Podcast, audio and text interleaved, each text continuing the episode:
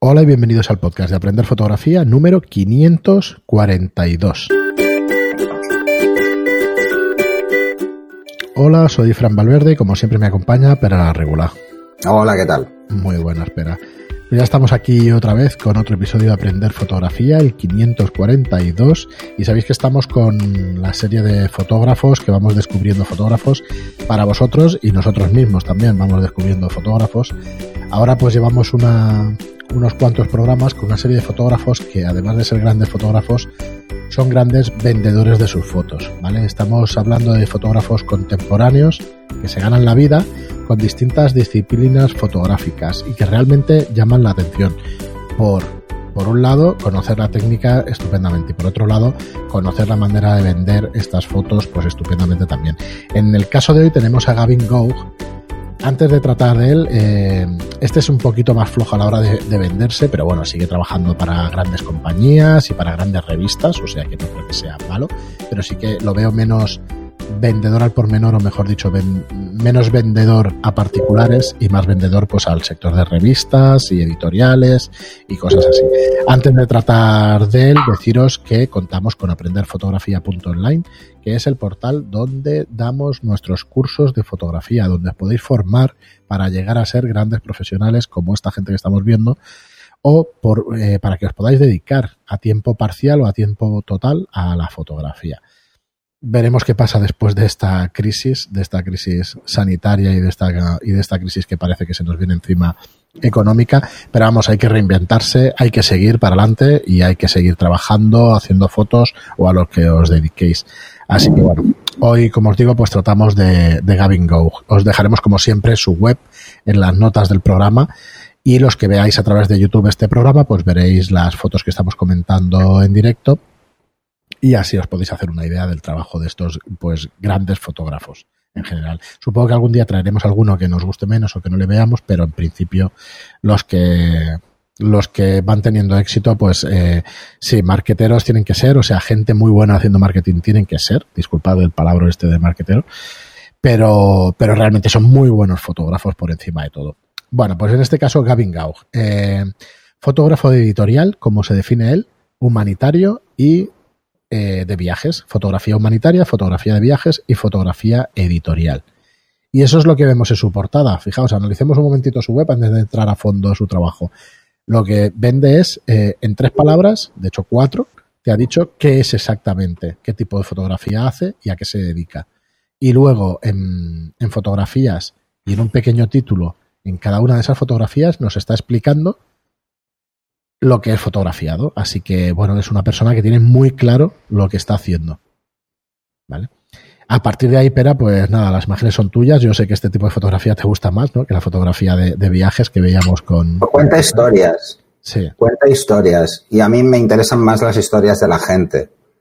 Entonces, las historias de la gente sí que me parecen un trabajo. Bueno, no, no es un, es un trabajo que entiendo mejor. ¿Mm? Yo soy, lo he, dicho muchas veces.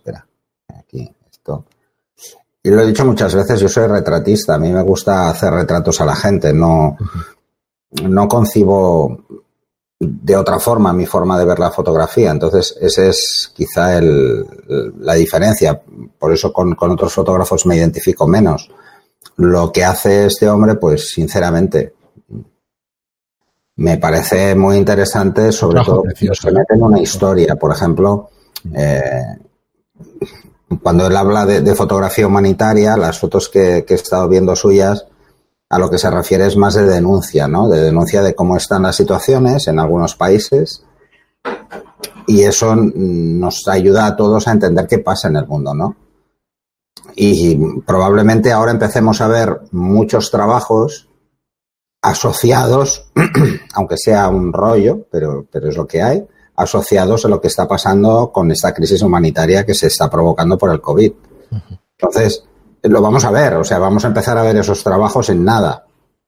Es esta gente que ya lleva mucho tiempo haciendo este tipo de fotografía de denuncia de situaciones, eh, también van a estar ahí. Entonces, ahí nos os daréis cuenta un poco también del fotógrafo que es oportunista, que está aprovechando el momento y el fotógrafo que, que, es parte de su día a día, como en el caso de este hombre. Sí. Entonces, bueno, mm, son visiones diferentes, ¿no? Eh, además, si os fijáis en sus fotos, se olvida de cualquier filigrana, de cualquier... Eh, eh, perdona, espera, solo un segundo. Hemos visto unas cuantas fotos de elefantes del paisaje y se olvida hasta de borrar a los turistas. O sea, esto sí que es foto documental. bueno, porque es periodista. Pero lo ha dejado, ¿eh? Directamente. Y está hecho a sí, posta al 100%. Porque es, porque es periodista y en realidad es el contraste que establece es ese. El contraste que establece es cómo está viviendo la gente eh, y cómo el turismo sigue estando por allí, ¿no? Es una forma también de, de, vender una escena de que esta gente, pues muchas veces el turismo la salva o salva de que las condiciones sean todavía más precarias. Joder, mira, Entonces, okay, esto es espectacular. Estamos viendo una serie de fotografías eh, de Mongolia, que parece que haya desaparecido esa, eh, ¿cómo se llama? Esa, esa, ese nomadismo, ¿no? De las tribus y tal. Y aquí vemos a una familia que no es nómada, pero prácticamente. Tiene, se trabaja directamente en el campo con ganadería, tiene cuatro caballos y parece que estén en, en, chabolas directamente trabajando pues del campo, vete tú a saber, supongo que después venderán estos animales en, en las ferias pertinentes y en todo esto, pero vamos, parece que estemos en el siglo XVII, XVIII. Madre mía. Bueno, eso, eso, es quizá. El otro día, precisamente en la televisión, estuve viendo un, un reportaje sobre Mongolia. Mira qué pasada, sí. Y me fascinó. Me fascinó. Mm. Me fascinó el.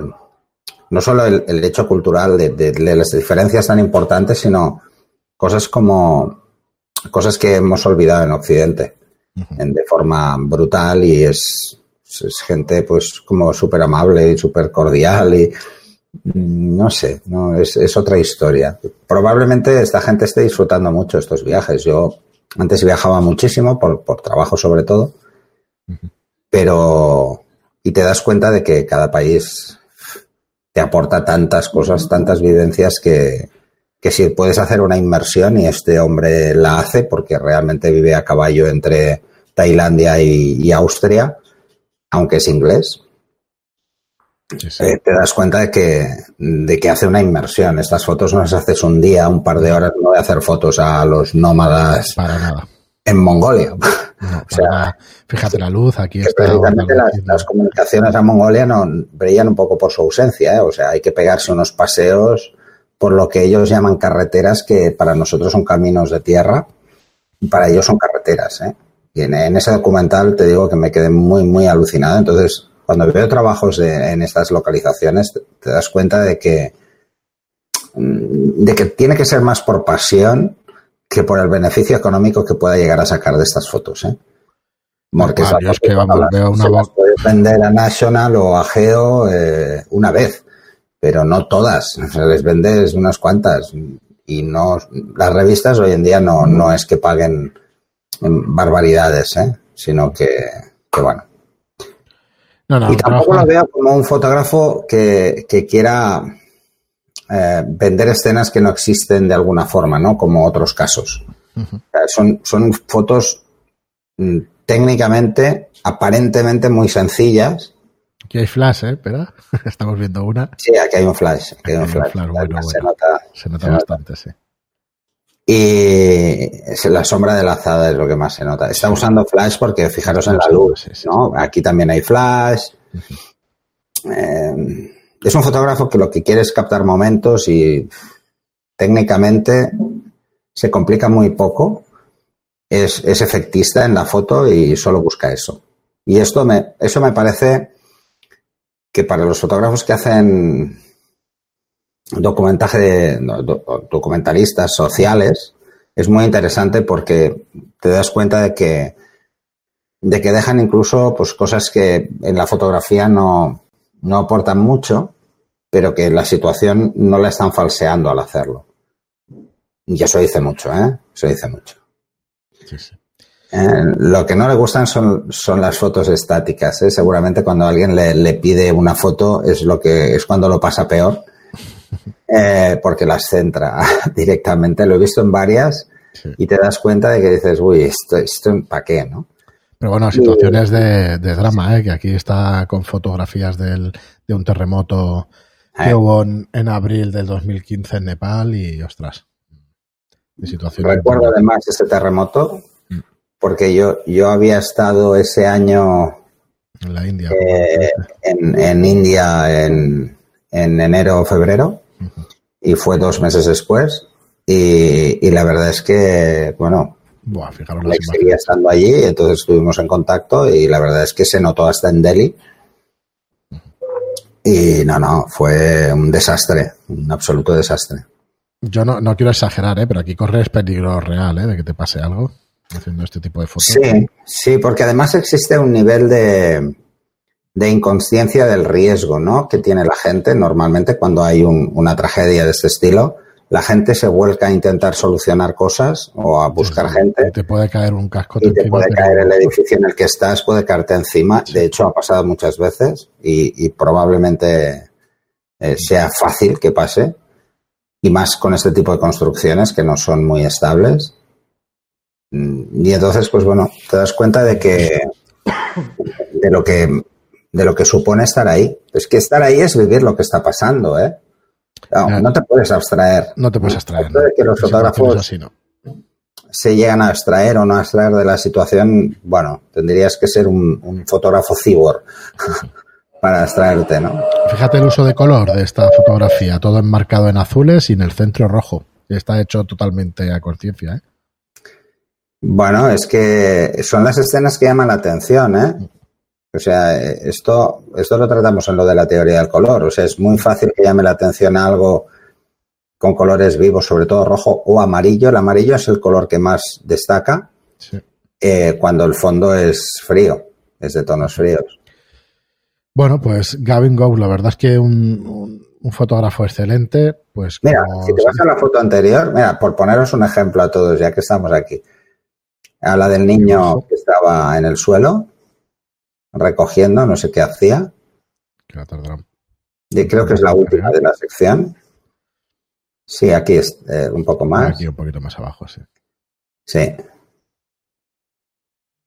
Esta, mirad, fijaros, eh, es muy fácil, ¿eh? Eh, Abstraeros de la escena. Os fijaréis en dos cosas antes de ver del todo al niño. Una es que hay algo rojo justo detrás del niño y otra que hay algo rojo justo delante del niño a la izquierda. Mm. ¿Vale? Eh, aunque no queráis, vais a ver ese amarillos y esos rojos y luego vais a ver al niño Sí, aunque es- no queráis, ¿eh? y os va a pasar. Bueno, pues ese juego, en este caso, es que no le queda más opción, porque es fotodocumental, no, no pretende destacarlo en exceso, ¿no?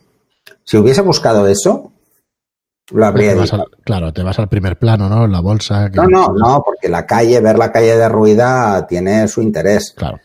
Pero, ¿qué habría hecho? Si estuviese pensando en, en qué llama la atención, habría alterado la foto. Entonces ya no sería mm, a nivel periodístico interesante, sino que ya Sí. sería una foto buscando pues un WordPress, ¿no? Sí, ya te digo Que, me ha, me parecido, me ha parecido claro. esto no se puede hacer para un WordPress, ¿eh? Alterar. Ya, pero. Pero si tú, por ejemplo, en esta fotografía coges ese amarillo de la bolsa de plástico y esos dos cosas en rojo y simplemente las le cambias el color y la atención se la lleva el niño porque es la zona que tiene más contraste. No, no, un fotógrafo para que descubráis. La verdad es que muy bien. Muy, muy chula su página web. Tiene, aquí estaba viendo en más, dice, eh, imágenes de archivo y Kodachrome presets. Mirad, eh, os decía que no era tan bueno con marketing y tal, pero vende unos presets aquí de Kodachrome para dejar las fotos como si estuvieran hechas con, con el carrete de Kodachrome. Lo cual es interesante siempre, aunque si sabemos de color, oh, mira, ahora meto yo el, la cuña de spam. Si has hecho el curso de pena de teoría de color, pues puedes llegar a hacer estos resultados sin tener que pagar ningún preset ni ninguna historia. Al final es coger una foto hecha con Kodachrome y dejar los ajustes lo, Y con el que estoy preparando menos. ¿verdad que sí? Sí, menos, menos, eh, menos. Porque estoy buscando hacer unos ejercicios que sean resultones para que lo veáis.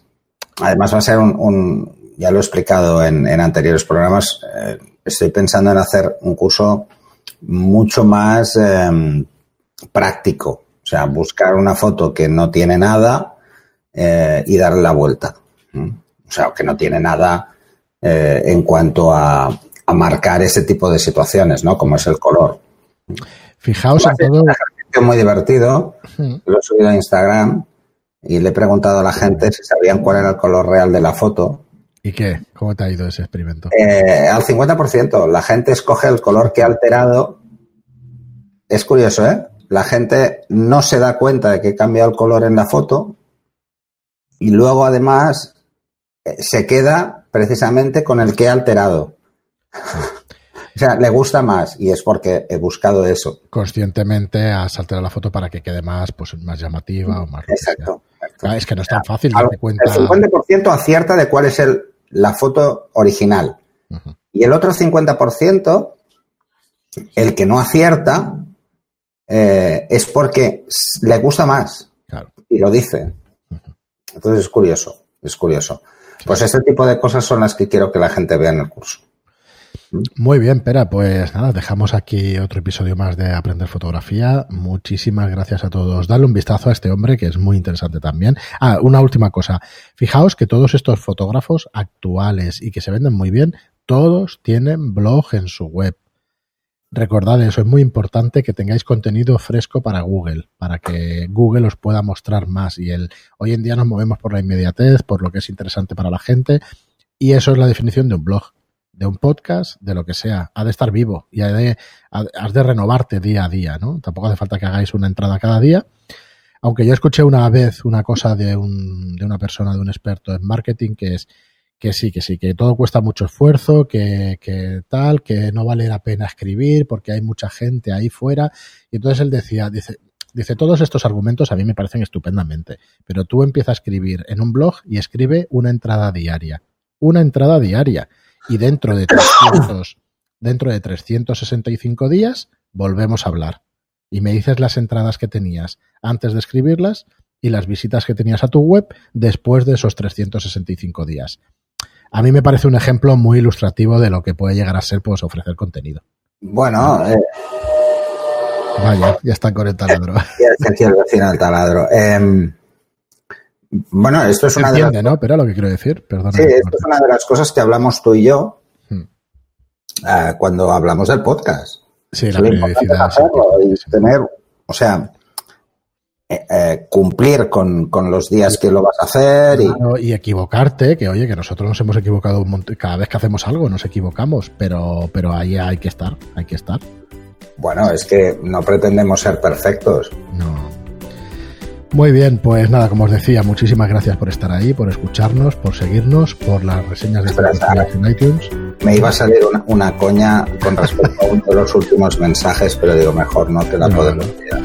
Pues nada, muchas gracias por estar ahí, gracias por vuestras reseñas de 5 estrellas en iTunes y por vuestros me gusta y comentarios en iTunes. Gracias y hasta el próximo programa. Hasta el siguiente.